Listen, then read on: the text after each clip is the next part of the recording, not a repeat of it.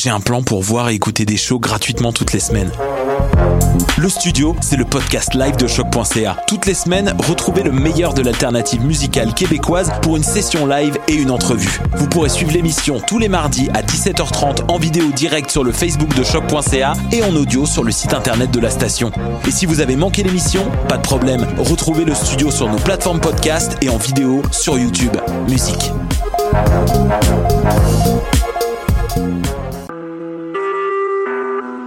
Vous écoutez Choc pour sortir des ondes.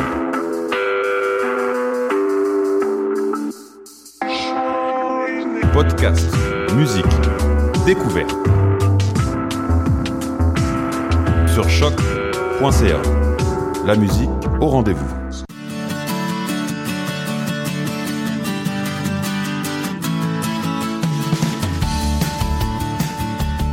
Bienvenue sur les ondes de choc.ca. Vous écoutez Tendance Entreprendre, l'émission qui vous fera voir l'entrepreneuriat différemment. Entrevues, conseils et inspirations pour oser passer à l'action. Cette émission est présentée par le Centre d'entrepreneuriat EGUCAM et est rendue possible grâce à la participation de la Banque nationale, partenaire principal du Centre d'entrepreneuriat EGUCAM.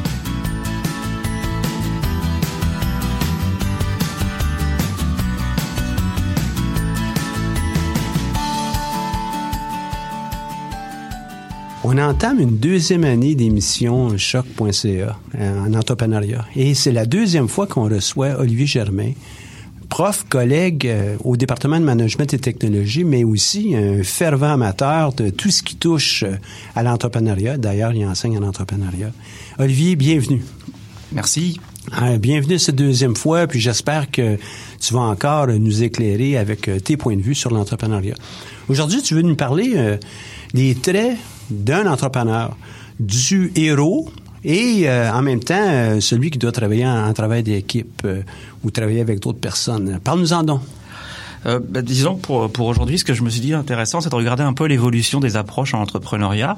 Et puis l'entrepreneuriat, pendant très longtemps, a été plutôt centré sur l'idée que l'entrepreneur avait des traits spécifiques, puis que globalement, celui qui voulait entreprendre devait disposait de certaines caractéristiques psychologiques. Et finalement, on en a fait comme une espèce de portrait robot de l'entrepreneur. Ici, le lien avec l'incertitude, un besoin d'accomplissement fort, différents traits qui finalement ont construit la, la figure un peu mythologique et héroïque de l'entrepreneur. Et puis aujourd'hui, on se rend compte que finalement, euh, tout ça, ça a fait un peu de mal aussi. Ça a dit finalement qui pouvait l'être et qui ne pouvait pas l'être. Donc ça a aussi beaucoup exclu de personnes en se disant finalement que si on ne bénéficie pas de ces traits qu'on retrouve dans pas mal de questionnaires d'auto-évaluation de l'entrepreneur, euh, cela ou celle-là n'était pas capable de le faire. Puis aujourd'hui, ce qu'on voit de plus en plus, c'est que l'entrepreneur, c'est une personne ordinaire, mais qui fait des choses extraordinaires et qui, par contre, peut construire son identité en même temps que cette personne fait un projet entrepreneurial. Donc, la construction de l'identité entrepreneuriale va de pair avec le développement du processus entrepreneurial. Ce qui est du coup très différent. Ça ne veut pas dire qu'on n'a pas des aptitudes spécifiques, mais ça veut dire qu'en même temps qu'on fait, on apprend à être donc on n'est pas on avant apprend à être. Oui. On vient pas au monde de joueur de hockey professionnel. C'est ça, et c'est un peu le le mal qu'a que, fait à l'entrepreneuriat, selon moi, les approches psychologiques. quoi. C'est de dire à un moment, on est capable sur la base d'échantillons, d'analyses euh, assez larges, de dire bah finalement ça prend ça, ça prend ça, ça prend ça. Puis globalement, toutes ces choses-là ont à voir avec des traits quand même assez euh, hors du commun. Euh, le rapport au risque, le rapport à la complexité, la vision, la vision, le fait d'être capable de voir plus loin que les autres et l'ambition, le travail acharné de longues heures. C'est ça, et tout ça, tout ça, ça en a fait finalement quelque chose qui est que quand tu remplis ton petit questionnaire dans n'importe quel centre où on te dit bah on va d'abord voir qui tu es, le résultat c'est que les personnes se disent bah si j'ai si j'échoue à ce test ou si euh, je rejoins pas tel pourcentage sur telle variable, ça veut dire que j'en suis pas un. Donc j'ai aucune raison de penser lancer une entreprise, je ne suis pas euh, de, du calibre, je ne suis pas de à la hauteur, donc euh, je passe à autre chose. C'est ça. Et alors du coup, euh, c'est un peu finalement moi je trouve que c'est très proche de, de la fiction. Aujourd'hui la fiction pendant très longtemps on voyait les super-héros comme étant réellement des gens qui ont des pouvoirs. Puis aujourd'hui on prend euh, en fiction les, les, héros Marvel, c'est plutôt des gens qui euh, se rendent compte à un moment qu'ils ont un pouvoir mais qui savent pas comment faire avec puis qui vont apprendre à le manipuler, euh, Spider-Man et autres, puis qui se disent finalement, oh mon Dieu, il faut que je fasse avec ça parce que c'est pas forcément évident non plus, et puis ils se transforment en tant qu'individu en même temps qu'ils font la chose. Et puis ce veut dire deux choses, ça veut dire que finalement l'identité entrepreneuriale, elle est reliée à quoi d'abord? Au fait de faire de l'entrepreneuriat. Et c'est en exécutant qu'on se découvre soi-même.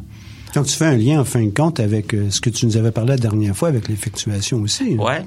Ce que l'effectuation dit, notamment, c'est que ça ne veut pas dire qu'on fait complètement abstraction de qui je suis, mais par contre, le qui je suis peut être modeste, il peut être petit, il peut être extraordinaire, et à partir de là, je fabrique mon projet entrepreneurial. C'est autre chose que de dire si j'ai pas certaines aptitudes, je suis pas capable de le faire. Donc ça dit finalement tout le monde est, doté d'un espèce de capital humain, euh, social, etc.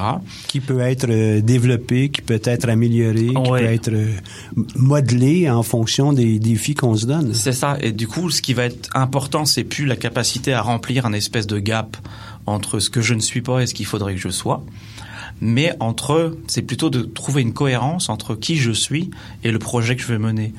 Et parfois, ce qu'on va observer, c'est beaucoup plus ça le, la question qui est posée à certains entrepreneurs, c'est la capacité à se mettre en cohérence avec le projet. Et parfois, on se rend compte que tel projet, même s'ils ont l'appétit de le faire, ça répond pas à leur euh, à leur tempérament, euh, ça répond pas, je sais pas, à la charge de travail nécessaire, ça répond pas aux compétences développées. Ça veut pas dire que la personne n'est pas entrepreneur. Ça veut dire tout simplement qu'il n'y a pas de cohérence tracée entre qui je suis et ce que je fais. J'aime beaucoup ce, ce, cette approche que tu utilises. c'est ça prend le bon entrepreneur avec le bon type d'entreprise en devenir. Mm. Euh, ce match est important et euh, ça se construit aussi au fur et à mesure. Si ça n'existe pas en soi, euh, ça se développe. C'est ça. Et du coup, ça, ça veut dire plein de choses. Ça veut dire aussi qu'une fois qu'on conçoit le fait que, que mener un projet entrepreneurial, c'est construire une identité, bah, ça pose énormément de questions dans la, dans la relation aux autres, dans qui je veux projeter. Mais ça veut dire aussi construire son personnage entrepreneurial. Euh, il y a très peu, peu d'entrepreneurs qui sont capables d'agir avec une pleine authenticité, c'est-à-dire qui je suis pleinement dans la vie, je suis capable de le transcrire en l'entrepreneuriat. On va le voir, par exemple, c'est quand même intéressant dans des personnages comme euh, Zuckerberg et, euh, Jobs, hein, qui finalement répondent assez peu aux traits de l'entrepreneur, au sens où ils sont parfois asociaux, voire euh, sociopathes, quoi. Donc on se dit finalement, eh ben, ils répondent même pas aux traits. Mais ce qui est intéressant, je trouve, quand on est entrepreneuriat, c'est également de savoir à un moment qui je veux projeter, quelle identité je veux, quelle identité je veux projeter et comment je construis un, une identité en relation avec les autres? Parce que dans l'entrepreneuriat, il va y avoir beaucoup de dimensions relationnelles, quoi. Vendre son projet, le pitcher, mais également dans les conversations ordinaires qu'on va avoir avec des fournisseurs et autres il y a qui je renvoie, qui je projette comme image. Puis ça, c'est important dans l'identité entrepreneuriale. Il y a à la fois l'identité telle que moi, je veux la projeter. Surtout si on doit construire une équipe aussi, le travail. Hein. Ben oui, tout ça, tout ça, c'est beaucoup moins, euh, comment dire, c'est beaucoup moins mythologique que de dire je suis un super héros. Mais par contre, c'est ça qui fait qu'on est des héros de la vie ordinaire, quoi. Si je suis pas capable d'aller chercher des gens avec qui travailler pour les convaincre de mon projet, si je suis pas capable d'embarquer des premiers clients euh, euh, dans mon projet, toutes ces choses-là, c'est des dialogues ordinaires que l'entrepreneur a et qui vont aussi avoir à faire beaucoup avec qui je suis comme entrepreneur, quelle identité je projette à mon environnement, quoi. Donc, à mon sens, il y a trois dimensions dans l'identité entrepreneuriale qui sont importantes. Il y a le qui je veux projeter, qui je suis profondément, puis là, bah, c'est aussi. Est-ce qu'une vraie aspiration de projeter l'image d'un héros euh, pour un jeune entrepreneur? Un jeune entrepreneur étant, pour moi, quelqu'un qui vient de débuter dans une aventure entrepreneuriale? Bah, à mon sens, en tout cas, c'est plutôt l'identité telle qu'elle est construite socialement et à laquelle il faut, à un moment, euh, se frotter en disant, bah, finalement, moi, dans l'enseignement de l'entrepreneuriat, je pense que tu fais à peu près la même chose c'est qu'à un moment, il faut déconstruire le fait que la société, les médias, euh, les accompagnateurs ont parfois euh, consciemment ou inconsciemment, construit la figure du héros construit cette histoire de super-héros avec des traits spécifiques, puis on le voit dans leur pratique. Et puis tout, tout ça, je trouve que ça, ça, encombre l'imaginaire des jeunes entrepreneurs parfois, de se dire finalement, il va falloir être surpuissant, surperformant. Puis si je le fais pas, je serais pas capable de l'être. Et je pense et, que nous, notre c'est aussi euh, cette Ah, idée pardon. là, que des fois qui est véhiculée, euh, ah ben là tu connais pas les chiffres, t'es pas un entrepreneur, tu sais pas comment vendre, t'es pas ça. un entrepreneur, euh, tu sais pas monter un plan d'affaires, t'es pas entrepreneur. Ouais. En fin de compte, on est c'est des choses qu'on est capable d'apprendre aussi ça. capable d'apprendre et puis capable d'aller chercher. Ouais. C'est-à-dire que derrière la figure de l'entrepreneur super-héros, il y a l'idée qu'il est tout seul. Or, je pense que le deuxième, enfin, un des autres mythes dans l'entrepreneuriat, c'est qu'il n'y a pas plus social comme activité que l'entrepreneuriat.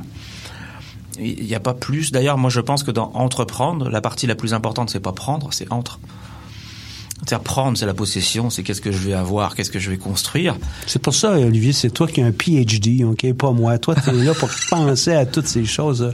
Mais je trouve ton propos Ouais. très, très intéressant. Puis Ouais. c'est ça aussi pour euh, même euh, un athlète. On, on ne peut pas être un athlète euh, euh, lorsqu'on est tout jeune. Et, ben non, on, on l'apprend. C'est. On le fait avec d'autres personnes aussi. Ouais, donc il y a, il y a un apprentissage euh, technique. Euh, parce qu'on oublie parfois, bah, c'est pas ce qui attire le plus parfois les gens qui veulent entreprendre, c'est le fait que finalement c'est un art de l'exécution. Quoi. Il faut apprendre à faire. Quoi. Puis en entrepreneuriat, même si euh, chemin faisant, il y a plein de trucs qui se déroulent d'un certain, au total, il faut quand même, il y a quand même des espèces de règles du jeu. Quoi. Mais par contre, toute la dimension transformation identitaire, c'est celle qui est complètement écartée. Quoi. Et puis il faut faire à la fois du coup avec euh, les identités qu'on nous oblige à adopter, tous les stéréotypes. Et là, il y a beaucoup de populations, les migrants, les entrepreneurs autochtones, les- l'entrepreneuriat féminin, où finalement, dans l'identité qu'on se construit, il faut aussi défaire tout ça là. Les stéréotypes. Euh, T'es pas capable de ceci, ou toi tu vas faire de l'entrepreneuriat de nécessité parce que tu viens d'un autre pays, etc. Tout ça, il faut le défaire. Il y a construire le rapport aux autres. Puis ça, ça se fait dans la pratique quotidienne. Quoi, c'est pas que le pitch extraordinaire. C'est euh, c'est plein de choses. C'est euh, les conversations avec un fournisseur, avec un client, embaucher des gens. Ça, c'est de la socialisation de l'identité qui est importante.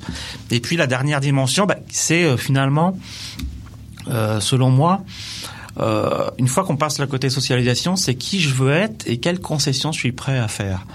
Et ça, c'est pas non plus évident. C'est que l'entrepreneuriat, il a aussi, l'entrepreneur a aussi sa petite zone d'authenticité. Jusqu'où je suis prêt à aller, quoi? Ça va rejoindre parfois des préoccupations C'est des questions qu'on entend très, très souvent, ça aussi, Ouais. hein, au sens de l'éthique, au sens de la moralité euh, de faire de l'argent. Pour plusieurs, c'est une question fondamentale. Ça. Et euh, pour d'autres, ben, est-ce que j'ai le droit d'utiliser des gens dans une équipe de travail ou euh, des employés pour mener à terme euh, mes propres ambitions? C'est une question qu'on entend souvent. hein. Ouais, et ça, ça, ben, c'est peut-être des choses un peu plus ordinaires, mais si on le, si on le dit pas, si on, si on le dit pas, euh, ça va pas être possible de euh, de construire de construire son personnage entrepreneurial. Mais pour moi, du coup, c'est un peu ça aussi l'idée, c'est que être entrepreneur, ça a beaucoup à voir aussi avec la fiction. Avec la fiction au sens où on n'est pas forcément purement qui on est quand on est entrepreneur, et il faut apprendre à, à construire son personnage entrepreneurial. Donc, on n'est pas entrepreneur, on devient entrepreneur. Ouais. Si je reprends tes propos. C'est ça, on le devient. Euh, alors après, je voudrais pas non plus aller dans le dans le biais inverse, qui serait de dire tout le monde peut forcément l'être, parce qu'il y a aussi le biais inverse qui est de dire bah finalement on va on va faire que toute la société crée des entrepreneurs partout. Il est aussi possible que certains n'aient pas ces aspirations là, et puis il faut pas non plus du coup en faire quelque chose qu'on qu'on voit comme le, le chemin le, le chemin euh, euh, le, le plus à succès de l'individu. Parfois certains vont être meilleurs en intrapreneur, en salarié et autres. Et l'important c'est que tout le monde trouve à peu près son identité euh, dans la vie quoi. Je veux dire, Les pas- aspirations peuvent être différentes. Ouais. Mais on le voit, on le voit aujourd'hui. euh, on le voit aujourd'hui parmi euh, ce qu'on appelle les entrepreneurs de nécessité. hein. Alors l'étiquette est un peu moche, mais globalement c'est tous les entrepreneurs qui créent non, non pas par opportunité, mais parce qu'ils n'ont pas le choix. Ils sont contraints.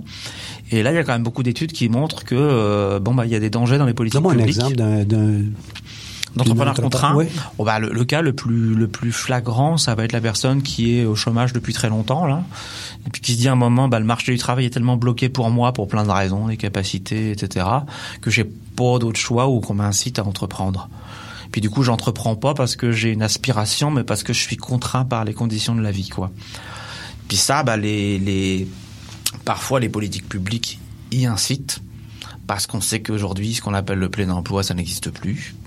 Euh, qu'on est dans des formes de précarité généralisée, que les individus euh, doivent faire ce qu'ils peuvent. Mais par contre, ce qui a été montré euh, dans certaines études, c'est que un, ça prend des formes d'accompagnement très très particulières, qui vont beaucoup plus être sur l'individu que sur le projet.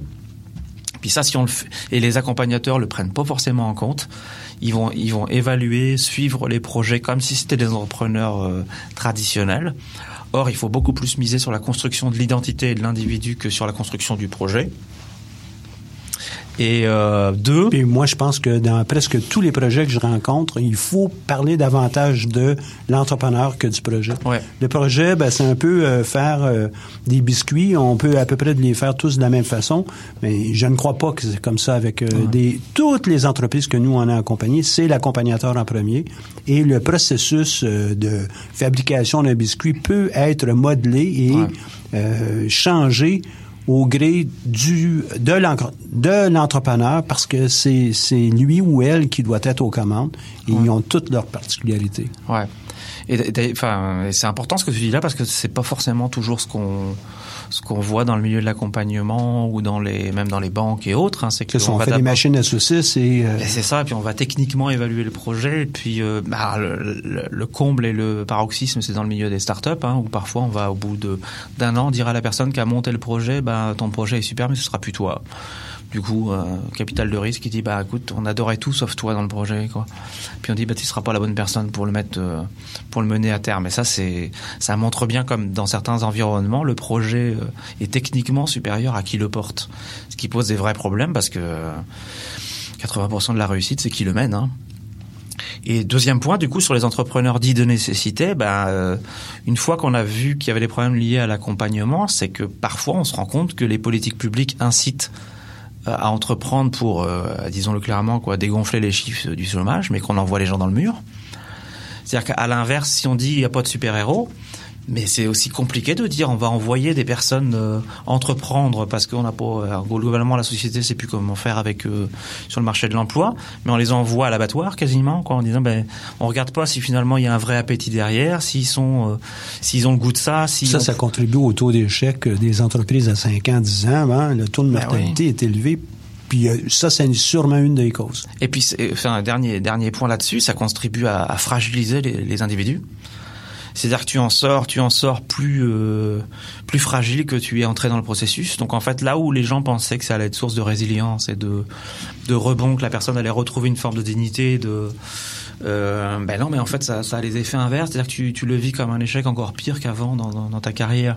Donc il faut faire attention à tout ça parce que finalement, euh, d'un côté comme de l'autre, il y a ni de, il y a ni le, le fait de dire bah les entrepreneurs c'est des traits spécifiques, puis c'est des super héros, ni de dire tout le monde peut l'être et puis en voyant tout le monde parce que ça nous arrange aussi quoi. Il faut trouver des formes d'équilibre là-dedans qui sont euh, qui sont importantes quoi.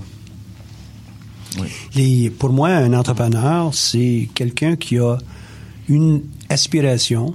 On ne connaît pas encore le niveau que cette personne pourra atteindre. Tout comme, et c'est l'image que j'ai utilisée dans un, un clip qu'on a fait avec la Banque nationale il y a déjà quelques années. Pour moi, toutes les personnes autour de moi qui désirent faire un peu de sport, je devrais être là, moi, pour les encourager.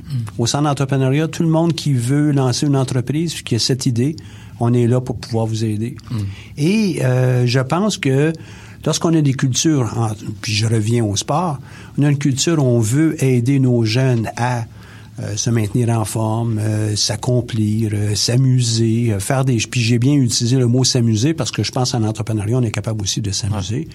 Euh, aller au-delà de ce qu'on connaît déjà, ben, on monte sur la glace ou on monte sur un trampoline ou un appareil quelconque et on commence à s'amuser. Pour moi, avec les jeunes, les enfants, ils savent ce qu'on doit faire pour être capable de, de faire d'eux des gens qui vont être responsables puis autonomes.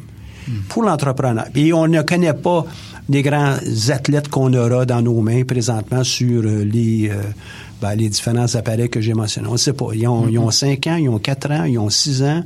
Ils commencent à s'amuser. On ne sait pas quel est le champion olympique qu'on a entre les mains. Ou même, si c'est pas un champion olympique, quelqu'un qui fera carrière au niveau du sport et qui euh, sera euh, accompli. Accompli dans, dans sa tête, hein, accompli dans ce qu'il peut faire. Pour moi, l'entrepreneuriat, c'est exactement la même chose. on doit donner des outils, on doit accompagner, on doit encourager. Et si on le fait bien, puis euh, c'est pas absolument obligé d'être au primaire là, au niveau de l'entrepreneuriat, mais c'est de monter un projet, monter quelque chose qui euh, rejoint un ou plusieurs jeunes et on l'encourage. On a beaucoup plus de chances d'avoir des, des euh, entreprises à succès dans le futur et avoir des gens aussi qui vont être ravis de leur carrière. Donc, on a sans doute euh, des Eugénie Bouchard, on a des... Euh, euh, de, de, grands athlètes, euh, des Hamelin et compagnie qui font euh, du patin aujourd'hui, ben, il a fallu qu'on les encourage un jour pour pouvoir le faire. Si on le fait pas régulièrement, ben on a un manque d'intérêt au niveau du sport. En l'occurrence ici, on va parler de l'entrepreneuriat parce qu'il y a quand même moins d'ambition entrepreneuriale au Québec qu'il y en a en Ontario ou dans le restant du Canada. Et pour moi, ben, c'est cet encouragement qui manque. Euh, on met en place toutes sortes d'outils pour pouvoir euh, accompagner, mais encore là, on accompagne le projet plutôt que l'entrepreneur. Puis dès qu'il y a quelque chose qui va un peu euh, à l'extérieur des, des, normes ou euh, qui n'est pas encore aussi bien qu'on l'anticiperait lorsqu'il s'est présenté devant nous, on dit bah, c'est pas un bon projet, t'as pas 100% donc euh, t'as pas un A+, donc passe à autre chose là. T'es... Mm. Mais non, ça va ça va grandir ça, ce A+, là. là. Qu'on ait cherché la, la, la, la, personne en premier, je pense qu'on a beaucoup plus de chances d'avoir des grands de ce monde, des Sidney Crosby, des euh, si je vais dans, dans, le monde du hockey, mais dans n'importe quel domaine, je pense qu'on est. Ça serait vrai aussi en musique, ça serait vrai ouais. euh, dans, dans tout, en art, dans tous les domaines. Ben moi, moi je te rejoins complètement là-dessus. Hein. Pour moi, l'idée, c'est que former à l'entrepreneuriat, c'est euh, développer des potentialités, puis se dire que finalement chacun peut les peut les développer. J'aime ça, développer tes potentialités. Ouais, puis par contre après, libre à chacun de les exercer ou pas. Moi, et, et d'aller jusqu'au bout, ils le veulent. Il y en a ça, qui ouais. euh, veulent pas absolument être comme un Mike Phelps euh, puis gagner des médailles, des médailles. Hein? Ils veulent s'amuser, ils veulent apprendre à avoir gagné une ou deux. Ben parfait, on passe à autre chose. On, on fait, euh, on a une autre ambition. Ben je pense que c'est ça qu'on doit encourager. Puis en même temps, ben, ceux qui veulent en faire, là, je sais pas moi, 18, 20 médailles qu'il a pu obtenir, ben bravo, qu'on l'aide aussi à faire ça. C'est ça. Non, mais moi je te rejoins complètement là-dessus parce que je pense que ça. Après, il y a, le, rapport de l'individu qui va se construire et qui va se dire est-ce que je veux les exercer ou pas ces potentialités quoi. Et puis moi je connais, j'ai des amis qui sont très bons musiciens mais qui sont pas musiciens professionnels. Parce que ça en fait pas d'eux des, des, des gens moins musiciens, ça fait pas d'eux des gens moins accomplis. C'est juste qu'à un moment, ils n'ont pas le même rapport à la performance, -hmm. mais au sens double, performance au sens comme on l'entend en art, quoi, de faire des performances, puis aussi le rapport à être performant, quoi. Ils ont choisi autre chose, mais ça en fait pas d'eux des mauvais musiciens. C'est juste que ils en font pas leur carrière ou ils cherchent pas à être euh, hyper performants, mais cela dit, ils ont choisi leur mode d'exercice de leur potentiel. Ça fait partie de leur équilibre à eux. C'est ça. Et puis encore là, des musiciens, il y en a qui vont euh, avoir une carrière internationale et que c'est comme ça qu'ils ouais. s'accomplissent. Il y en a d'autres qui ont des carrières locales. Ils vont avoir quand même euh, tout le bonheur que leur choix leur rapporte. Euh, ça sera pas un, un, bonheur plus petit que celui d'un autre qui a une carrière internationale. Là. Ouais, c'est ça. Et hein? du coup, ouais, si on transfère ça à l'entrepreneuriat, je pense que ça peut aussi nous dire finalement que bah, finalement, en fonction de moi, ce que je veux dans le terme de, en termes de développement ou d'exercice de mes potentialités, je serais peut-être un entrepreneur de quartier euh, ou alors un super entrepreneur, mais au total, j'aurais eu ma forme d'accomplissement en fonction de qui je voulais être, quoi. Puis si je m'épanouis de manière pleine parce que j'ai un équilibre euh, famille travail en étant euh, dépanneur ou alors que je m'épanouis de la même manière en étant euh, gérant ou créateur d'une start-up qui a des taux de croissance euh, incroyables et puis que je travaille 200 heures semaine, ben au total si c'est ça qui répond aux aspirations de chacun, c'est ça le but de l'entrepreneuriat, c'est de se dire que chacun peut trouver une trajectoire qui lui convient en fonction de son développement identitaire. Quoi. Tout à fait. Puis le 200 ouais. heures en passant, non, on en fera une émission sur celle-là parce que ça, je suis à la recherche de cette euh, solution. Je manque de temps, moi, pour faire toutes ouais. les choses que j'aimerais faire. Mais pour moi, on revient avec euh, euh, la, la, variété de d'ambition entrepreneuriale. Puis seule la, la personne qui a une petite ambition, c'est pas une petite ambition au sens euh, euh, moral, c'est une petite. Elle est bien avec ça, ça satisfait ses besoins et puis c'est ça, ça l'accomplit. Hein. Mm. Pour moi, il y a quelques années, avec mon épouse, on faisait un rallye on était dans l'est de Montréal, puis c'est euh, un des, moments où on est vraiment capable de travailler en équipe parce qu'on a une belle complicité intellectuelle pour trouver les, les réponses aux énigmes, euh, puis euh, suivre les instructions. On est sur un, une une rue à, Montréal-Est et on nous demande combien il y a du salon de coiffure dans ben, sur à peu près un demi-kilomètre, combien il y a de salon de coiffure? Ben là, je regarde autour, moi là, ben un, euh, deux, ah, ah, il y en a un troisième. Mon épouse se dit Ah, il y en a un quatrième là. Finalement, elle dit, on, on, va revenir, on va prendre le temps, on va les calculer. Nous, on en a compté sept. Sept sur à peine un demi-kilomètre. Finalement, la vraie réponse, parce qu'on l'a vu euh, lors de la soirée, c'était 11 salons de coiffure sur un demi-kilomètre. Maintenant, si on suit euh, la, la, façon de lancer une entreprise, la première chose qu'on va dire à la personne qui viendra nous voir avec le, le 11e ou le 10e ou le 6e, dit, ben voyons donc, ça n'a aucun sens. Il y a beaucoup de personnes autour là, qui ont un salon de coiffure. Mais il faut comprendre que ces personnes-là faisaient des années qu'ils étaient en place, des années qu'ils faisaient rouler leur petit salon de coiffure. Ils ont une clientèle bien spécifique. Peut-être qu'une personne, c'était euh, pour les jeunes. Euh, un autre, c'était pour les jeunes hommes. Un autre pour euh, les dames qui aiment avoir les cheveux blancs, blancs, blancs. D'autres, il y avait toutes leurs spécialités et encore là, ça, ça créait leur emploi. C'était un euh, l'entrepreneuriat d'opportunité, euh, de subsistance aussi. Euh, Peut-être pas absolument de, de, nécessité, comme tu le mentionnais tantôt, mais c'était leur job, c'était leur vie. Ils adorent ça, puis j'en connais encore plusieurs. Peut-être pas sur ce ouais. bout de rue-là, là, mais pour moi, c'est ça, aller chercher aussi l'entrepreneur. C'est pas absolument d'être, euh, et je l'aime beaucoup, Madame Boitier, mais on n'a pas besoin de créer des salons de coiffure, d'esthétique, soins de beauté, etc., pour être absolument comme Madame Boitier mais on pourrait aussi euh, très bien vivre puis être heureuse, heureux avec notre petit salon de coiffure. Ouais. Et ça pourrait être vrai avec d'autres choses. Je dis pas qu'on doit viser petit, mais on doit viser à la hauteur de nos propres aspirations et puis on doit se frotter à des gens qui euh, nous motivent, nous mobilisent, nous accompagnent euh, implicitement. Ouais. Et ça, c'est important parce que souvent, le on, quand on a ce genre de projet, ce que j'aime bien dans ton exemple avec Alban, c'est que finalement, on voit que l'identité euh, de chacun, prends tes 11 salons de coiffure, renvoie finalement aussi à des petites formes de distinction. C'est-à-dire que si, si quelqu'un se balade dans la rue, il se dit bah, finalement euh, il y a 11 salons, euh, encore un, et puis tout est pareil, de même qu'on pourrait dire pour les dépanneurs. En fait, tu rentres dedans, tu vas te rendre compte que la personne a créé son petit environnement, sa clientèle un peu différente, sa manière de coiffer peut-être avec des produits, etc. Donc finalement, l'identité de chacun qui a l'air un peu banale dans ce cas-là, elle renvoie aussi à des petites formes de différenciation micro, mais qui font que la, la chose se tient puis que la personne, ça fait peut-être 20 ans qu'elle fait son, sa, son, son affaire et puis que ça marche bien, quoi. Ça, je trouve ça important, quoi. L'autre point sur lequel j'aurais peut-être pu euh, euh, revenir aussi, euh. Qui me semble important, euh, j'y pense parce que cette semaine une, ou la semaine dernière, une étudiante me parlait de ça dans une entrevue. C'est la perte identitaire. Et là, euh, c'est parfois lié aux excès de l'entrepreneuriat, et notamment dans le milieu start-up et autres, pour prendre l'inverse, finalement, vu qu'on véhicule toujours un imaginaire fort là-dessus, en disant que c'est un peu le summum en ce moment, quoi, on se rend compte aussi de comment les gens peuvent se perdre dans le dans l'activité entrepreneuriale. Et elle me racontait le fait l'histoire de quelqu'un qui a développé une start-up qui a vraiment qui est successful, ça marche super bien et haute, mais qui par contre aujourd'hui a complètement perdu son réseau relationnel individuel, euh, sa femme est partie. Puis au total, qu'est-ce qu'il fait? Il, part dans une espèce de sur, surenchère entrepreneuriale en voulant recréer encore une autre boîte. Et finalement en étant débordé par le processus entrepreneurial, cette personne s'est perdue en termes d'identité et la personne la rencontre. Une machine à créer des entreprises. Ah ça. ouais, c'est ça. Et puis un an après, elle dit bah, la personne elle fait plus que la moitié de son poids, elle a l'air triste à mourir, mais au total elle, elle, a une elle a un succès au sens social, c'est-à-dire que l'identité sociale de l'entrepreneur, bah elle est parfaite, hein, c'est quelqu'un qui a réussi, start-up machin là. Par contre, en termes d'individu, l'individu s'est perdu dans le projet entrepreneurial. Et ça, on n'en parle jamais. Hein. C'est-à-dire tous ceux qui euh, sont des, des, grands succès sur le plan technique, là, le projet euh, a suscité le euh, l'intérêt de tous les capitales de risque et autres. Par contre, derrière le bonhomme, il, il est plus là, quoi.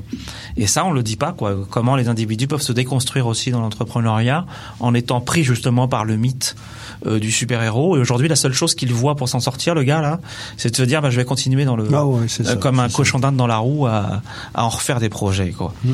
Et ça, on n'en parle pas, le fait que les individus peuvent se perdre en termes d'identité, euh, à, à accepter la surenchère entrepreneuriale de la performance, etc. Quoi. Je pense qu'un autre élément qu'on ne parle pas beaucoup, c'est euh, ce sont ces fameux tests que tu as mentionnés au début euh, de, de notre segment. Les tests, euh, lorsqu'on voit quelqu'un qui n'est pas, ah, je sais pas, un des éléments qu'on va mesurer, le professeur Gass d'ailleurs est un de ses auteurs de, de beaucoup de ces tests, et c'est que les gens, lorsqu'ils interprètent les résultats, ben, disent, ben là, toi, t'es pas tellement persévérant, donc t'es pas entrepreneur, passe ton chemin, nous, on peut pas t'aider. Moi, je suis contre ça. Moi, je suis plutôt de la personne euh, du type à regarder les, les résultats du test, puis, hey, on va en discuter ensemble. Ah, t'es peut-être pas la personne la plus persévérante. Parfait. Qu'est-ce qu'on peut faire pour te rendre plus persévérant? Est-ce qu'il y a des gens qui peuvent travailler avec toi qui, eux, là, ça sera leur rôle? Est-ce que tu peux travailler dans une équipe où euh, il va avoir un batteur, un guitariste et puis euh, euh, quelqu'un au violoncelle? Est-ce qu'on est capable de faire ça? Ben, c'est, c'est le propre aussi de l'entrepreneuriat et des accompagnateurs autour de ça. On n'est pas né pour être euh, euh, spécialiste dans tout, on doit se faire accompagner. Ça sera la même chose aussi pour euh, les éléments de flair entrepreneurial ou des capacités à gérer l'ambiguïté, l'incertitude, etc. Ben, il y a des manières, il y a des parades, hein, sont, hein, des, des façons de contourner, de trouver des solutions. Pour moi, c'est ce qu'on doit faire lorsqu'on donne un test à un entrepreneur. Quelqu'un qui se déplace, venez nous voir au centre d'entrepreneuriat ou ailleurs, et il dit j'aimerais ça avoir de l'aide. Nécessairement pour moi, c'est quelqu'un qui veut jouer au hockey, même s'il sait pas encore patiner, même s'il sait pas encore de par quel bout tenir le bâton. On est là pour pouvoir l'accompagner, on est là pour pouvoir l'aider. Est-ce que ça va être absolument un grand entrepreneur? C'est une autre question. Parce que les gens peuvent être heureux avec leur propre vocation. Tu me laisses sur les mots de la fin, Olivier? Ben, par rapport à ce que tu viens de dire, moi j'ai envie de dire sortons les tests psychométriques de, de l'entrepreneuriat, ils ont rien, ils ont pas leur place. Au revoir. Au revoir. Salut, merci beaucoup d'avoir été avec nous autres. Merci Michel. Bye. Coffre à outils. Au cours d'un dernier enregistrement, on a regardé différents éléments qui touchent les compétences entrepreneuriales. Vous avez mentionné que ce document avait été préparé, euh, lequel je m'inspire euh, en ce moment, par euh, le- les gens de la commission scolaire Marguerite Bourgeois, du SAGE à Montréal Métro et de la conférence régionale des élus de Montréal. Je trouve que c'est un document qui était intéressant. On avait vu ensemble euh, concevoir son projet, sa vision, son rêve, et puis on a vu aussi euh, démontrer la viabilité du projet et le promouvoir, ce projet-là. Aujourd'hui, on va regarder comment euh, on peut aborder la création d'un nouveau projet d'entreprise, puis là, on, approche davantage du côté très actif, très concret de la création de notre projet d'entreprise. On remarquera que avec malgré le fait qu'on a toutes ces compétences, puis il semble en avoir euh, énormément, euh, si vous m'avez écouté la première fois, puis là je vais vous en donner encore euh, plusieurs autres. Mais il- faut voir ça comme des fois étant des, compétences qui ont été utilisées ou qui seront utilisées qu'une seule fois ou à quelques occasions dans, dans la vie de l'entreprise. Ce sont des choses qu'on doit maîtriser jusqu'à un certain point pour assurer la, la, qualité, mais aussi le succès de l'entreprise. Donc aujourd'hui, ça va être créer un nouveau projet d'entreprise. Et puis, il y a huit euh, sous-compétences, on peut euh, l'exprimer comme ça, qui touchent euh, le nouveau projet d'entreprise.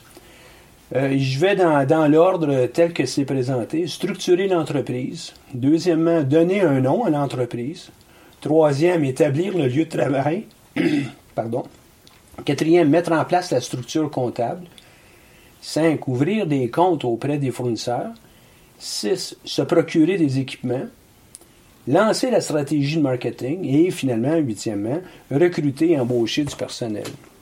Alors, prenons ça un par un. Et euh, je pense que vous allez voir que c'est relativement facile et vous allez vous- vous-même euh, vous rendre compte qu'il y en a plusieurs dans ça. Vous allez faire ça qu'une seule fois dans la vie de l'entreprise. Mais euh, on sait aussi que beaucoup d'entrepreneurs vont probablement avoir euh, dans, leur, euh, dans leur vie active plusieurs aventures entrepreneuriales. Donc, c'est jamais vraiment perdu.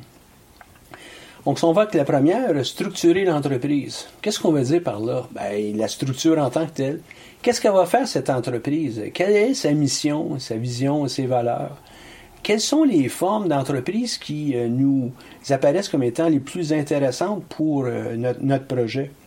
Est-ce que ça va être une, société euh, par action, une personne morale, une entreprise individuelle, une société en nom collectif? une coopérative, une coopérative de travailleurs, par exemple, ou de, membres euh, qui sont euh, des clients? Qu'est-ce que ça va être? Euh, ça pourrait être aussi un organisme à but, non lucratif ou pour plusieurs, un organisme sans but lucratif que j'aime moins au niveau de la dénomination. Donc, quelle est cette forme juridique? puis, est-ce qu'elle répond bien, ce qu'on a en tête, à notre mission, notre vision aussi de, l'avenir? de nos rêves et des valeurs qu'on veut mettre de l'avant? Notre mission, vision, valeur, est-ce qu'elles euh, est qu'elles sont claires, simples? Est-ce qu'on est capable de communiquer ça? Ou bien euh, on se laisse aller avec la mission, puis c'est un paragraphe d'une demi-page. Ça n'a pas de sens. Euh, on doit être capable de, répéter ça à nos employés, nos partenaires. On doit être capable de le connaître nous-mêmes par cœur. Donc, c'est important que ça soit euh, simple et, euh, on va le dire comme ça, le communicable. En même temps, ben, on veut que ça soit assez large, mais pas trop. Euh, par exemple, est-ce qu'on veut dire que notre mission, c'est de fabriquer des chaises, des fauteuils? Est-ce que c'est ça ou bien on préfère, puis là c'est assez restrictif, là, est-ce qu'on préfère peut-être dire, nous, notre mission, c'est de fabriquer le meilleur mobilier euh, possible ou le meilleur, le, mobilier qui répond à tel type de clientèle? encore là, quand on dit un type de clientèle, si on le met à l'intérieur de notre mission, ben on est en train de se restreindre les autres types de clientèle. Donc, est-ce qu'on veut avoir euh, quelque chose de genre, on veut fabriquer le mobilier qui répond à la clientèle contemporaine, par exemple? Euh, de là, ben, il va falloir aussi qu'on choisisse le nom de notre entreprise. Qu'est-ce que ça va être, euh, ce nom? Euh, idéalement, il devrait être évocateur. Disponible, évidemment, parce que vous allez avoir à le vérifier auprès du registraire des entreprises, tant Québec que Canada, dépendamment de ce que vous voulez faire, pour vous assurer qu'il n'y a pas de conflit au niveau du nom au niveau des raisons aussi en l'arrière de, de, ces noms-là, parce que le même nom pourrait être utilisé pour plusieurs types d'entreprises mais pour autant que c'est justement ça, des types d'entreprises qui sont distincts. Euh, dans un autre euh, enregistrement, je parlais de la compagnie, euh, par exemple, Bell, Bell Canada. Est-ce qu'on pourrait être, nous aussi, si on est dans le domaine de la télécommunication, dire on s'appelle Bell? Non, ça ne pourra pas aller. Bell ne permettrait pas, mais aussi le registraire ne, ne, permettrait pas ce, cette invasion sur un nom qui est déjà utiliser. Par contre, si notre mobilier qu'on veut mettre de l'avant, c'est le bel mobilier ou le mobilier bel, bien là, probablement qu'on sera capable parce que c'est pas dans le même domaine d'activité. Donc, il doit être évocateur, disponible. Il doit parler aux clients, idéalement aussi. Euh, il doit aussi parler aux employés. Il faut, faut en être fier de ça. Et euh, un nom qui me vient comme ça, qui je trouve intéressant, puis au niveau de l'évocation, copier rapide. L'entreprise copier rapide. Euh, on n'a pas besoin de, prendre euh, un long euh, temps de réflexion à savoir qu'est-ce qu'ils font ces gens-là. C'est des copies et ils sont rapides. Est-ce que ça les cantonne dans un domaine? Oui, mais c'est fort probablement ce qu'ils voulaient faire, eux, c'était de la copie, de l'impression, de la reproduction. C'est bien correct. Le nom, je le trouve, moi, très évocateur. Toutefois, si vous avez une clientèle qui est varié. Peut-être euh, il faut considérer un nom qui serait euh, utilisable euh, ou intéressant dans les deux grandes langues ici au Québec, au Canada. Troisième élément, établir le lieu de travail. Le lieu de travail, c'est, ça semble simple, mais à quel endroit est-ce qu'on va situer notre organisation, notre entreprise? Il va peut-être avoir, dépendamment de la nature de l'entreprise, évidemment, Peut-être vous devrez vous installer dans un secteur industriel, peut-être dans, sur une rue commerciale, peut-être euh, dans des tours à bureaux ou dans des édifices qui vous permettent d'avoir des bureaux. Il est possible aussi d'avoir des entreprises à partir de la maison, mais euh, il est important de vérifier auprès des municipalités à savoir quelle est la réglementation et la nature de votre emploi ou de, votre entreprise, est-ce que c'est euh, cohérent avec euh, les plans d'urbanisme? Vous pouvez peut-être exploiter votre entreprise avec zéro ou un employé à partir de, votre de votre appartement, mais dès que vous allez commencer à avoir une certaine circulation de la part des clients, des employés, ben, il est probable que si vous faites ça à partir de, votre appartement, qu'il y ait des plaintes et euh, justement, c'est pour ça qu'il y a des règlements, puis des, des, euh, zonages particuliers. C'est pour être capable de s'assurer que les, habitants, les, locataires, etc., ont euh, une paix d'esprit. Donc, vérifiez auprès de, votre municipalité ou de la ville où vous êtes situé, à savoir qu'est-ce qui est permis et comment. D'autre part, vous allez probablement aussi avoir besoin d'avoir euh, certains euh, permis, euh, permis d'occupation, permis d'exploitation. vérifier avec les instances municipales et autres pour vous assurer que vous vous conformez bien aux, normes. Maintenant, vous allez me dire, ouais, mais c'est pas grave, il y en a plusieurs qui le font, puis ils n'ont pas de permis. Mais peut-être.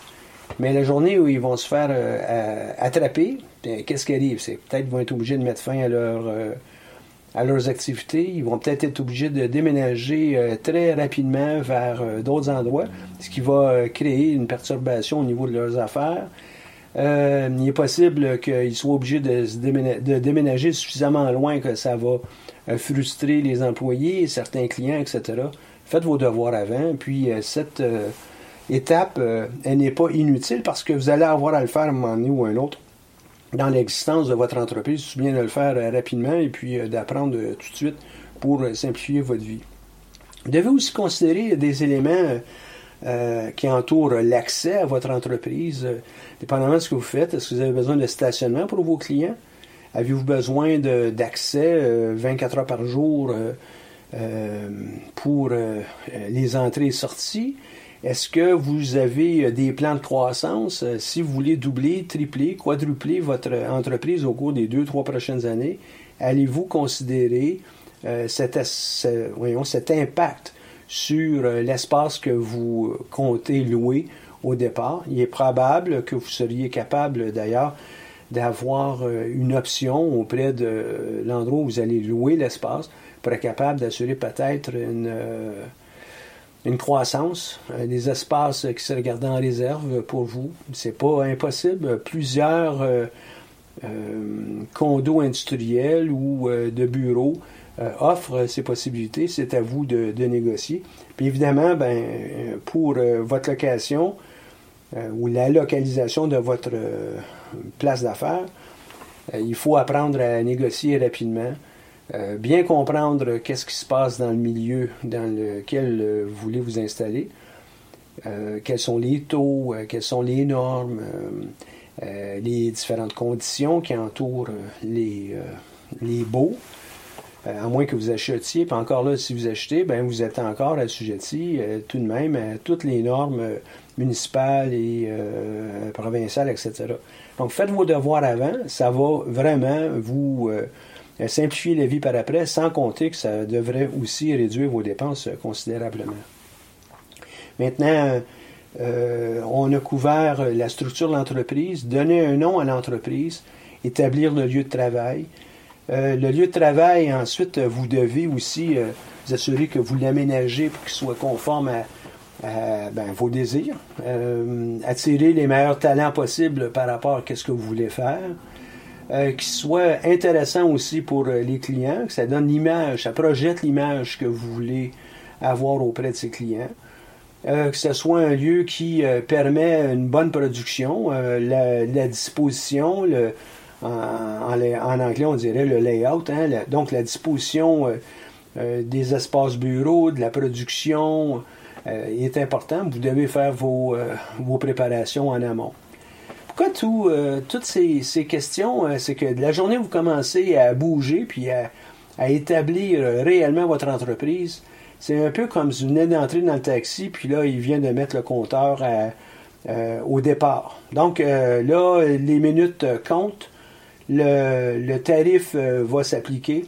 Et c'est la même chose avec votre entreprise. Vous devez faire un certain nombre de travail en amont, de façon à ce que la journée où vous commencez vraiment à prendre les dispositions pour le lancement de votre entreprise, ben, ça soit déjà euh, euh, efficace. Vous savez où vous en allez. Vous avez pris quelques décisions en amont, d'où, entre autres, un plan d'affaires. Donc, ces décisions prises en amont vous aident à être plus efficace au moment où vous devez euh, procéder. Ça réduit vos dépenses, puis ça accélère le moment où vous allez vraiment être en exploitation. Ce qui veut dire qu'à partir de ce moment-là, vous allez être capable d'attirer des revenus. Et c'est le, gage du succès de toute entreprise. Pas de revenus, pas d'existence. Donc, il faut, euh, avoir ces revenus euh, le plus rapidement possible.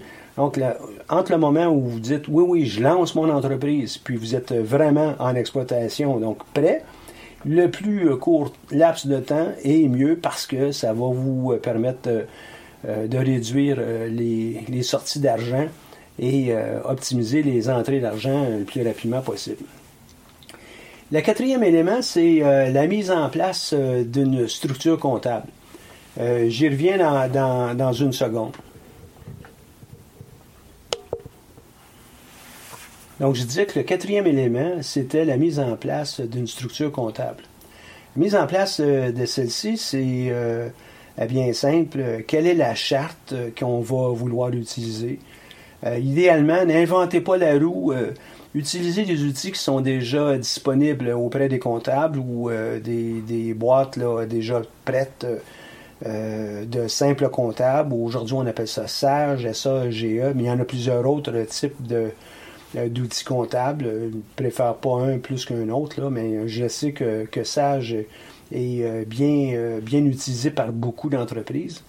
Donc, il y a des chartes comptables dans ça qui nous permettent de, de bien euh, catégoriser euh, toutes nos dépenses, euh, de catégoriser aussi toutes nos sources de revenus pour que on puisse avoir des comparaisons dans le temps, d'une part, que ce soit compréhensible aussi pour les employés qui auront à faire des entrées, mais aussi pour les techniciens comptables, les comptables qui feront vos états financiers si ce n'est pas vous qui les faites directement. Donc, cette, cette, charte doit être claire, facile de compréhension. Elle doit être épurée. Les éléments qui ne sont pas utiles pour vous, enlevez-les de là. Demandez euh, conseil auprès de techniciens comptables qui l'ont déjà fait. Vous allez voir, c'est euh, relativement simple, mais ça, ça vous donne l'information financière que vous avez besoin tout au long de l'existence de votre entreprise. Donc, euh, ce sont des outils qui sont à votre disposition. Ne réinventez pas, idéalement. Utilisez ce qui existe déjà et qui est éprouvé. Donc ça, c'est la quatrième euh, euh, sous-compétence en dessous de, créer un nouveau projet d'entreprise. À, ce stade-là, on n'a même pas encore euh, vendu. On n'a pas encore de produit en tant que tel. On va pouvoir y revenir plus tard, mais c'est important de comprendre que toutes ces étapes ne sont que préparatoires. on ne loge même pas encore dans l'entreprise. C'est juste qu'on commence à avoir une adresse. La cinquième, c'est euh, d'ouvrir des comptes euh, auprès de fournisseurs. Idéalement, euh, un, vous voulez être connu du fournisseur, donc vous allez avoir à vous présenter. Donc, toute la notion d'avoir un bon pitch, avoir une, bonne présentation de notre entreprise qui rentre en 30 secondes, une minute, là, tant pour les employés et les clients, mais aussi pour les fournisseurs, c'est important. Donc, on se présente, on va solliciter leur leur contribution. On va essayer de devenir partenaire avec eux. Euh, on doit comprendre qu'eux sont intéressés à nous vendre, mais nous, on est intéressés aussi à acheter auprès d'eux. Euh, mais lorsqu'on achète, ça veut dire qu'on doit payer. Hein? Si on doit payer, est-ce qu'on est obligé de payer tout de suite? Est-ce qu'on peut avoir euh, certaines modalités de paiement? 30 jours, je, pense à celui-là comme étant le, plus commun. Mais est-ce qu'on est capable d'obtenir le jour 1? Ben, il va falloir que ça va être euh, on va reprendre ce mot-là, ben, il va falloir que ça soit inclus à l'intérieur d'une mini-négociation dans notre présentation. Quels sont les volumes qu'on attend? Euh, est-ce qu'on est capable de le voir sous forme d'incrément? Donc, euh, peut-être on commence pendant un bout de temps avec 10 jours, puis après quelques mois, on va peut-être avec 30 jours pour obtenir une certaine marge, une certaine aide de ces fournisseurs. Ils ne sont pas obligés, hein? Donc, euh, ça va vraiment dépendre de votre qualité de négociateur. Ça va dépendre aussi de votre qualité à présenter de façon euh, euh, alléchante, attirante, percutante votre entreprise et de les mettre dans, vous mettre dans leur bonne grâce. Il va de même pour tous les, les équipements. Il va falloir que vous vous en procuriez, mais il va falloir trouver les bons fournisseurs aussi. Est-ce qu'on est capable de négocier euh, du matériel neuf pour euh, un bon prix? Est-ce qu'on a un plan pour euh, nos équipements? Est-ce qu'on sait exactement qu'est-ce qu'on a besoin?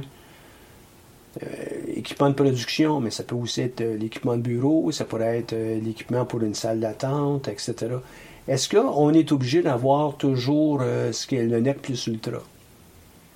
En même temps, ben, il faut être capable de réserver ces équipements-là pour les avoir au bon moment et non pas les avoir trop tôt parce qu'encore là, c'est une sortie d'argent. Les sorties d'argent euh, et puis on n'a pas encore vendu, ben c'est difficile sur le compte en banque. On essaie de retarder le plus possible les sorties d'argent pour en même temps essayer d'accélérer les entrées d'argent. Au niveau des équipements, euh, ben, je vous suggère fortement de, penser à la notion de bootstrap. Bootstrap en anglais, si on le traduit, là, ça serait un peu comme le système D en, en français. Est-ce qu'on est capable de se débrouiller avec euh, l'équipement usagé? Ou bien on a absolument besoin du, de l'équipement neuf? Une règle qu'on pourrait utiliser, c'est tout ce qui touche le client, hein, tout ce qui va être vu par le client euh, euh, ou qui va servir au contact client, ben, c'est l'équipement neuf. Tout le restant, ben, il pourrait être l'équipement usagé. Faites le tour, vous allez vous rendre compte qu'il y en a beaucoup d'équipements, tant de bureaux, des systèmes téléphoniques, de l'informatique, etc., etc., qui est usagé et qui va être tout à fait euh, utile et euh, pertinent pour votre entreprise. On n'a pas besoin d'avoir, euh, la plupart du temps, là, pour traiter une commande, on n'a pas besoin d'avoir le dernier ordinateur avec le, le, processeur le plus performant. On peut avoir une ou deux générations en arrière, pour autant que il est bien protégé et que les logiciels puissent tourner dessus. Le restant, c'est assez facile. En mentionnant le logiciel, vous êtes aussi capable de trouver des logiciels libres de droit qui, euh, je ne parle pas de copie, là. Là, je parle de logiciels libres de droit qui, euh, euh, du open source et qui est disponible un peu pour tout le monde. Ce que vous avez à faire, c'est d'enregistrer votre votre copie auprès de, ces gens et euh, vous allez même être sur la liste pour obtenir les dernières mises à, jour, dernières mises à niveau. Donc, je pense que c'est quelque chose que vous devez absolument considérer lors du lancement d'entreprise. Il y a des entreprises euh, d'envergure qui euh, ne vont pas avec du matériel neuf. Hein. et c'est une manière pour eux de réduire les dépenses tout en maintenant des emplois, tout en maintenant leur santé financière. Euh, on a reconnu euh, longtemps que c'est pas avec absolument du matériel neuf qu'on est obligé de, d'exploiter notre entreprise. Puis je vais aller avec une autre euh, affirmation, ou plutôt une autre question pour vous. Est-ce que ce que vous contemplez acheter pour votre entreprise, vous en avez absolument besoin? Est-ce que vous seriez capable de faire sans cela? Et euh, c'est pas une question qui est futile lorsqu'on est au début d'entreprise, on a besoin de tout notre argent pour maintenir, se maintenir en vie. Donc, euh, si on était capable de le faire sans, est-ce qu'on aurait des résultats semblables ou pas? Si la réponse est oui, donc profitez donc de l'occasion, passez à autre chose, allez vers l'essentiel plutôt que les choses qui seraient bien, bien fun à avoir. On, pourra, on aura toujours le temps plus tard lorsqu'on aura les moyens financiers pour aller chercher. Une autre euh, dimension au départ, euh, ben là, ça va être la concrétisation de notre stratégie marketing. En principe, euh, si on a fait nos travaux euh, lorsqu'on a monté notre plan d'affaires, euh, notre modèle d'affaires, notre plan d'affaires, on a probablement déjà défini quels étaient nos produits ou services, indépendamment de ce qu'on fait. on a peut-être des déclinaisons. On sait à quel prix et à quelles conditions on veut les vendre. comment les vendre aussi. On sait comment se faire connaître. Puis, si on n'invente pas un roue, là. On s'est déjà préparé à cet effet-là dans le cadre de notre plan marketing. C'est en même temps, j'en profite pour vous dire que, vous voyez, ça c'est un bel exercice, c'est un bel exemple plutôt d'une raison pourquoi on fait un plan d'affaires, c'est qu'on prend ses décisions en amont et pas lorsqu'on est en train de sortir de l'argent de nos poches. C'est un peu trop tard là. Et ça va juste retarder les entrées d'argent. Donc, euh, stratégie marketing, euh, notre plan marketing, nos outils, on fait ça lorsqu'on est dans l'état, à l'étape de planification. Puis lorsqu'on arrive à l'exécution, au moment où on se trouve le présentement, bon, on est capable d'exécuter. Ça ne veut pas dire qu'on n'aura pas d'ajustement à faire. Ça ne veut pas dire qu'on n'aura pas même des, des, fois des changements importants à faire parce que c'est écoulé du temps et on a appris des choses entre-temps. Mais au moins, on sait d'où on part. Donc, euh, produits, services, les prix, les conditions de nos ventes, euh, comment on va se faire connaître, euh, quels vont être nos moyens de vente? Est-ce qu'on va faire ça euh, dans une place d'affaires? Est-ce qu'on va le faire euh, par, téléphone en ayant des, agents qui font des appels auprès de, clients prospects? Est-ce qu'on va le faire en ligne? etc. Comment on va faire ça? Et ensuite aussi, évidemment, comment on va distribuer notre produit? Évidemment, si on a une place d'affaires, on va probablement le, le, distribuer directement à partir de la place d'affaires. Mais si on a d'autres euh, variantes, euh, on va le faire comment? Encore là, ce sont des décisions qui euh, ont un impact sur la façon dont on va exploiter l'entreprise, nos coûts, notre, nos délais, la satisfaction qu'on aura de la part de nos clients. Pour ce qui est de cette dimension, comme j'ai mentionné, la plupart des décisions devraient avoir été prises auparavant et euh, ça, devient euh, pratiquement euh, automatique.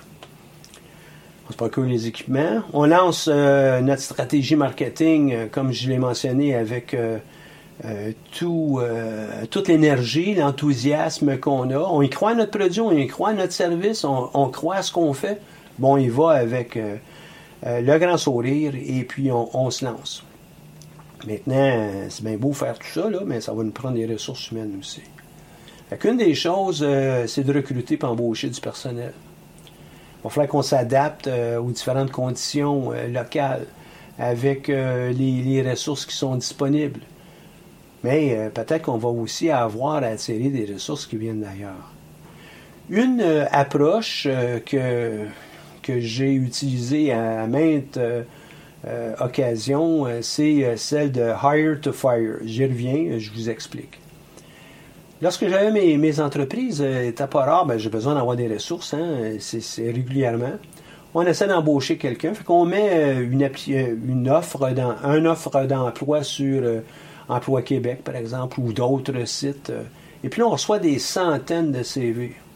Des centaines. Euh, et des fois, c'était pour des, des postes bien basiques. Là pourquoi on avait autant que ça? Ben, aujourd'hui, avec les outils, c'est assez facile de vous faire parvenir une, une proposition. Et puis, le fardeau est maintenant avec vous, de lire toutes ces propositions, de constater si ça, ça vous va ou pas lors d'un premier survol. Euh, ensuite, de faire beaucoup d'entrevues. L'approche à hire to fire, c'est de dire, ben, j'embauche, mais avec l'idée de congédier le plus rapidement possible. Et euh, congédier le plus rapidement possible, ça ne veut pas dire qu'on le fait vraiment. C'est qu'au moment de notre processus de sélection, on essaie d'éliminer le plus rapidement possible les gens qui ne se conforment pas à ce qu'on va avoir. Oui, certes, on va avoir des gens qui sont créatifs, qui sont euh, euh, de libres penseurs, qui vont être capables de faire évoluer l'entreprise.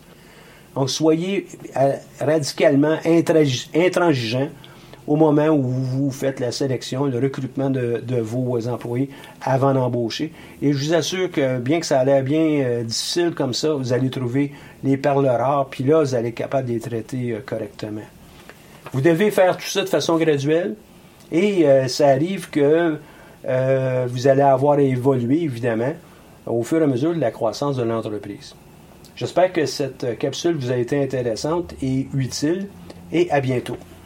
Cette émission est rendue possible grâce à la participation financière de la Banque nationale, notre partenaire principal. Leur appui nous permet d'avoir cette émission, de même que nombre de nos services. Merci à tous d'avoir été à l'écoute. À bientôt.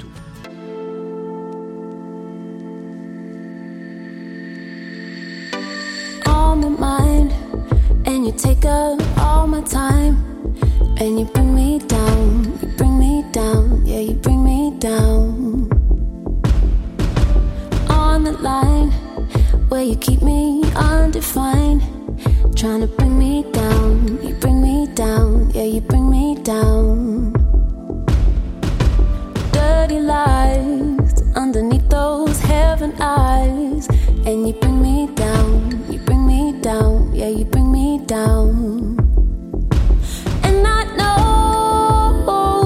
I could do better, I should be strong. I should be glad.